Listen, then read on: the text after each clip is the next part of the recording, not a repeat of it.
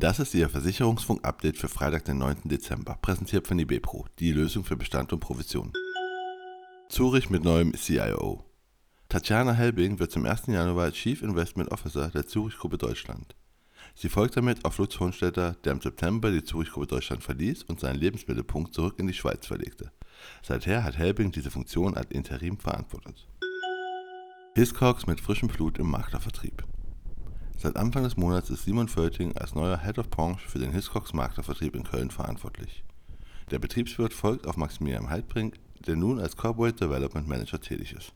Völting war zuletzt bei Cogitanta als Leiter der Maklerregion Nord aktiv. Hälfte der Berufstätigen sieht Vorteile von Aktien als Altersvorsorge.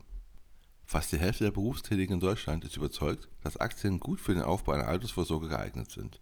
Zudem stimmen aktuell sogar 57% der Aussage zu, dass Aktien langfristig bessere Rendite erzielen als Zinsanlagen wie zum Beispiel Sparkonten. Und jeder dritte, 36%, sieht in Aktien auch einen Schutz vor steigender Inflationsraten. Doch vier von zehn Berufstätigen ist die Geldanlage in Aktien zu riskant, um darin mein Geld anzulegen. Das sind Ergebnisse einer repräsentativen Befragung der HDI. Jeder Dritte im Alter unzureichend abgesichert. 38,7% der Deutschen schätzt die Absicherung fürs Alter als unzureichend ein.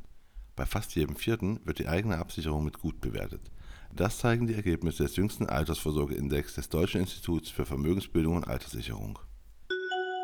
Junge Berufstätige sind häufiger länger arbeitsunfähig. Jeder dritte berufstätige Bundesbürger war bereits länger als sechs Wochen arbeitsunfähig, knapp die Hälfte davon sogar länger als sechs Monate oder dauerhaft. Besonders betroffen sind überraschend die Jüngeren. 46% der unter 30-Jährigen und 39% der 30- bis 39-Jährigen waren länger als sechs Wochen arbeitsunfähig. Am gesündesten ist die Alterskohorte der 40- bis 49-Jährigen mit 43% längeren Ausfallzeiten. Zu diesem Ergebnis kommt eine repräsentative Befragung unter 1000 Bundesbürgern, die das IMWF Institut für Management und Wirtschaftsforschung im Auftrag der Hannoverschen durchgeführt hat. Das Bedürfnis nach Absicherung wächst. In den vergangenen zwölf Monaten haben sich 42 Prozent der befragten Arbeitnehmer mit der betrieblichen Altersversorgung beschäftigt. 2021 war das nur bei 29 Prozent der Fall.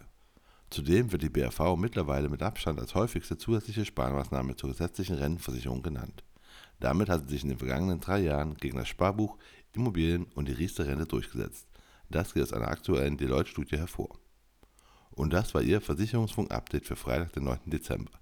Präsentiert von IBPRO, die Lösung für Bestand und Provision.